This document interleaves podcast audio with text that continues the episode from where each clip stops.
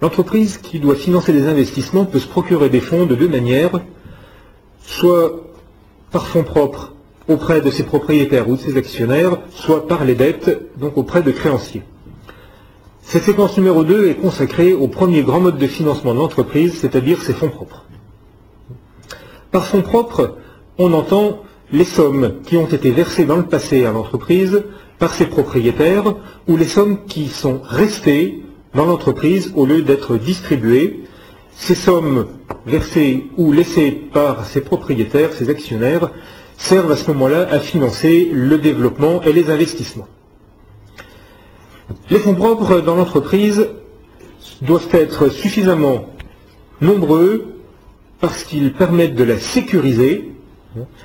La caractéristique essentielle des fonds propres, c'est qu'une fois versés dans l'entreprise, ils ne sont pas généralement facilement récupérables par les propriétaires, sauf sous certaines conditions précises ou sauf distribution de dividendes. Si ces fonds propres permettent de sécuriser l'entreprise vis-à-vis notamment des tiers, leur coût par contre est relativement élevé et la problématique de ce coût des fonds propres est suffisamment complexe pour qu'elle fasse l'objet à elle seule d'une séquence entière qui sera la séquence numéro 3. Auparavant, nous allons décrire et analyser les modes de financement par les fonds propres qui présentent généralement deux origines. Soit l'origine est interne à l'entreprise et on parlera à ce moment-là d'autofinancement, soit l'origine de ces capitaux est externe et on parlera à ce moment-là d'augmentation de capital. Pour ce qui est de l'autofinancement, nous allons voir successivement quels sont les principes de l'autofinancement, quels en sont les principaux avantages et les principaux inconvénients. Des principes de l'autofinancement, il s'agit pour des entreprises, notamment des entreprises déjà mûres, d'utiliser les projets qu'elle a en cours d'exploitation et qui vont généralement dégager des flux positifs. Ces flux dégagés vont servir non pas nécessairement à redistribuer sous forme de dividendes, mais généralement vont être utilisés pour réinvestir dans les nouveaux projets. On peut accumuler bien entendu des flux sur plusieurs années, parce que l'autofinancement de l'entreprise correspond en fait à une épargne. Les avantages de l'autofinancement sont nombreux. On aura également, bien sûr, des inconvénients. Pour ce qui est des avantages, nous y verrons tout d'abord une grande indépendance de l'entreprise et de ses managers face à l'extérieur, puisqu'il s'agit d'accumuler des flux qu'elle dégage elle-même, l'entreprise et ses managers n'en sont pas obligés d'aller demander à l'extérieur des fonds supplémentaires. Il en résulte donc une meilleure indépendance. Un second avantage de l'autofinancement est qu'il n'y a pas de coût de transaction, puisque les frais administratifs et autres frais engagés pour aller collecter des capitaux à l'extérieur de l'entreprise sont inexistants. Enfin, l'autofinancement exerce une certaine contrainte sur les managers qui ne sont pas du tout incités à gaspiller l'argent. Ainsi, on va devoir mettre beaucoup de rigueur dans la gestion. Si cet autofinancement présente beaucoup d'avantages, il y a également malheureusement de nombreux inconvénients. Tout d'abord, lorsque les investissements réalisés sont élevés, l'entreprise disposera rarement de la totalité des fonds pour investir. Alors une politique d'autofinancement à 100% a pour conséquence immédiate, dans ces cas-là, de réduire la capacité de croissance. Autre conséquence également de cette euh, rareté des fonds, c'est qu'une politique d'autofinancement à 100% va sans doute également retarder le lancement de projets, d'où une perte de compétitivité ou des opportunités qui seront ratées. Un troisième inconvénient peut être mentionné également, c'est le coût fiscal de l'autofinancement. Puisque les liquidités qui sont disponibles et accumulées par les projets qui génèrent des liquidités correspondent ou sont très liées à des bénéfices réalisés, donc c'est ce qu'il reste à l'entreprise une fois qu'elle a payé ses impôts. En conséquence, plus on va vouloir autofinancer l'entreprise et plus il faudra payer d'impôts.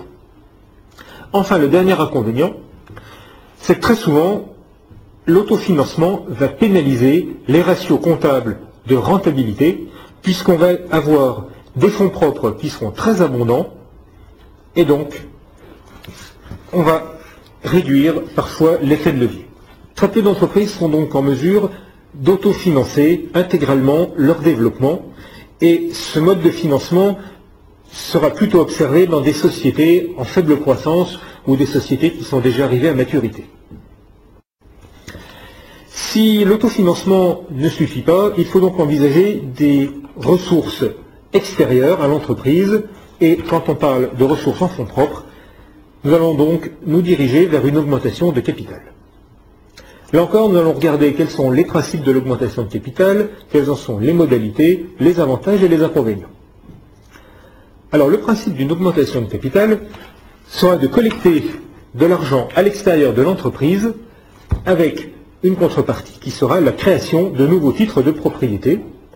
On parle d'actions lorsqu'il s'agit de sociétés anonymes et on parle de parts lorsqu'il s'agit de sociétés à responsabilité limitée ou de sociétés en non collectif. Les souscripteurs apportent de l'argent frais, bien entendu uniquement s'ils estiment ou s'ils anticipent que la rentabilité de l'entreprise ou que les bénéfices ultérieurs seront suffisants ou satisferont leurs exigences. Une augmentation de capital n'est donc jamais assurée.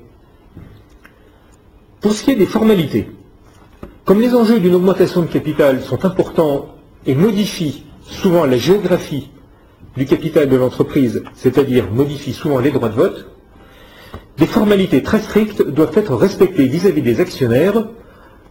Ce point, toutefois, ne sera pas développé dans ce cours, car il relève plutôt d'éléments de droit.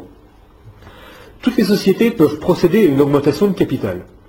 Lorsque l'entreprise n'est pas cotée en bourse, l'augmentation de capital a lieu entre les actionnaires actuels de manière privée, et lorsque la société est cotée, il y a obligatoirement un appel public à l'épargne avec des formalités lourdes et une procédure d'information à diffuser auprès de l'ensemble des actionnaires. Bien entendu, comme l'augmentation de capital a pour objectif de récupérer des fonds supplémentaires, on peut s'adresser aux actionnaires actuels, mais aussi il peut être décidé de collecter de l'argent auprès d'actionnaires nouveaux ou actionnaires entrants.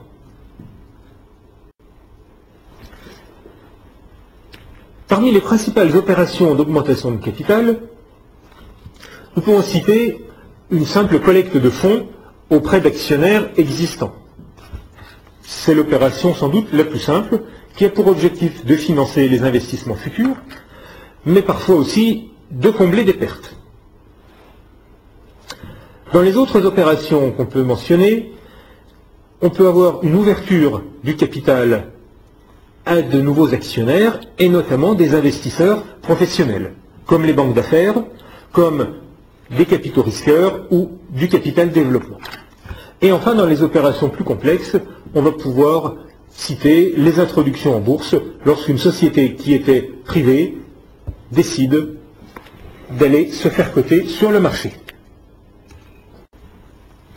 Quels sont les avantages d'une augmentation de capital? Eh Ces avantages sont certains. En particulier, nous pouvons citer des levées de fonds qui sont relativement faciles lorsque la société a une bonne réputation sur le marché financier. Néanmoins, depuis le début des années 2000, avec ce que certains ont appelé l'éclatement de la bulle spéculative, et les scandales financiers qui se sont succédés, en particulièrement aux États-Unis, mais dont la France et l'Europe n'ont pas été exempts, les levées de fonds sont devenues plus difficiles car les investisseurs se montrent beaucoup plus exigeants en matière d'information, ils demandent davantage de confiance. Le principal avantage, néanmoins, de l'augmentation de capital réside dans l'avantage fondamental du financement par les fonds propres, qui est la flexibilité financière qu'acquiert l'entreprise en choisissant ce mode de financement.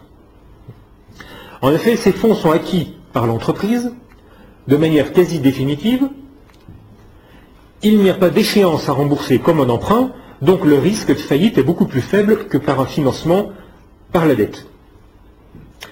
Les sorties d'argent sont généralement des distributions de dividendes et elles dépendent étroitement des performances de l'entreprise et des besoins de liquidité qu'elle peut avoir. En conséquence, les dividendes sont ajustés plutôt à la baisse quand l'entreprise est dans une passe financière difficile, et inversement, les dividendes seront plutôt orientés à la hausse lorsque l'on assiste à des années plutôt fastes. Enfin, la flexibilité financière permet d'emprunter davantage puisque les fonds propres améliorent les ratios d'endettement, donc la capacité à emprunter. Par contre, si nous avons des avantages indéniables à l'augmentation de capital, les inconvénients sont multiples et l'emportent très largement sur, sur leurs avantages. Le premier inconvénient de l'augmentation de capital est la dilution qu'elle provoque. En effet, l'augmentation de capital entraîne la création d'actions nouvelles. Qui dit action nouvelle va dire de nouveaux droits créés dans les bénéfices futurs et création de droits de vote supplémentaires. Alors quelles sont les conséquences de ces nouvelles actions? Eh à partir du moment où il y a de nouveaux droits aux bénéfices futurs qui sont créés, il y a plus de monde à se partager un même bénéfice. D'où une chute du bénéfice par action qui est proportionnelle à la dimension de l'augmentation de capital.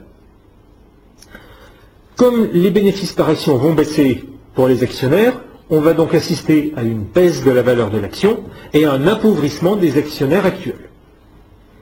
Les actionnaires nouveaux, par contre, s'il y a actionnaires entrants, vont devenir actionnaires dans des conditions plus favorables que les actionnaires actuels. Cette augmentation de capital est donc rarement une bonne nouvelle pour les actionnaires actuels de l'entreprise. La seconde conséquence de la création de nouvelles actions porte donc également sur la création des droits de vote. Puisqu'il y a nouvelles actions, il y a de nouveaux droits de vote, et il y a possibilité de changer la répartition de ces droits de vote, puisque les actionnaires historiques ou actionnaires actuels ne sont pas obligés de souscrire à l'augmentation de capital. S'ils ne souscrivent pas, de nouveaux actionnaires peuvent prendre, peuvent s'emparer des droits de vote, d'où un risque de perte de contrôle de la société. La dilution induite est donc un phénomène assez ennuyeux pour les actionnaires actuels ou pour les actionnaires historiques. Il faut donc l'éviter. Si l'on regarde par exemple des exemples assez récents, notamment si l'entreprise est en mauvaise santé, quand on analyse une situation comme il y avait à France Télécom il y a deux ans, l'entreprise était en mauvaise santé financière, des, cours de bourse extrêmement faibles ont fait que pour collecter les milliards dont France Télécom avait besoin, il a fallu créer un nombre innombrable de nouvelles actions, d'où une dilution considérable des actionnaires actuels. Trois points essentiels se dégagent donc du financement de l'entreprise par les fonds propres. Le premier point est que l'autofinancement choisi par l'entreprise va favoriser son indépendance, mais en contrepartie va freiner la croissance et son développement. Le deuxième point est que le financement par les fonds propres augmente la flexibilité procure une bonne flexibilité financière à l'entreprise, mais là aussi cette flexibilité a un prix et une contrepartie élevée. L'augmentation de capital entraîne une dilution considérable des bénéfices par action et des droits de vote, ce qui provoque un appauvrissement de l'actionnaire au moment de l'opération et risque de modifier la structure de contrôle de l'entreprise. Le troisième point est que si ces augmentations de capital sont souvent des opérations délicates à conduire, il faut privilégier un instant où les cours de bourse sont relativement élevés, car lorsque les cours de bourse sont élevés au moment de l'augmentation de capital, le nombre de titres nouveaux à créer est relativement faible eu égard aux besoins de collecte de capitaux, et donc la dilution est moindre. Inversement, en période de basse eau ou dans un contexte boursier maussade, les cours étant bas, il faudra créer beaucoup plus de nouvelles actions pour collecter le même montant pour investir, et donc la dilution des bénéfices par action et la dilution des droits de vote sera bien plus forte. Alors en période de basse eau, il faudra donc recourir à d'autres modes de financement que l'augmentation de capital, et actuellement, des titres comme les obligations convertibles sont des titres beaucoup plus appropriés.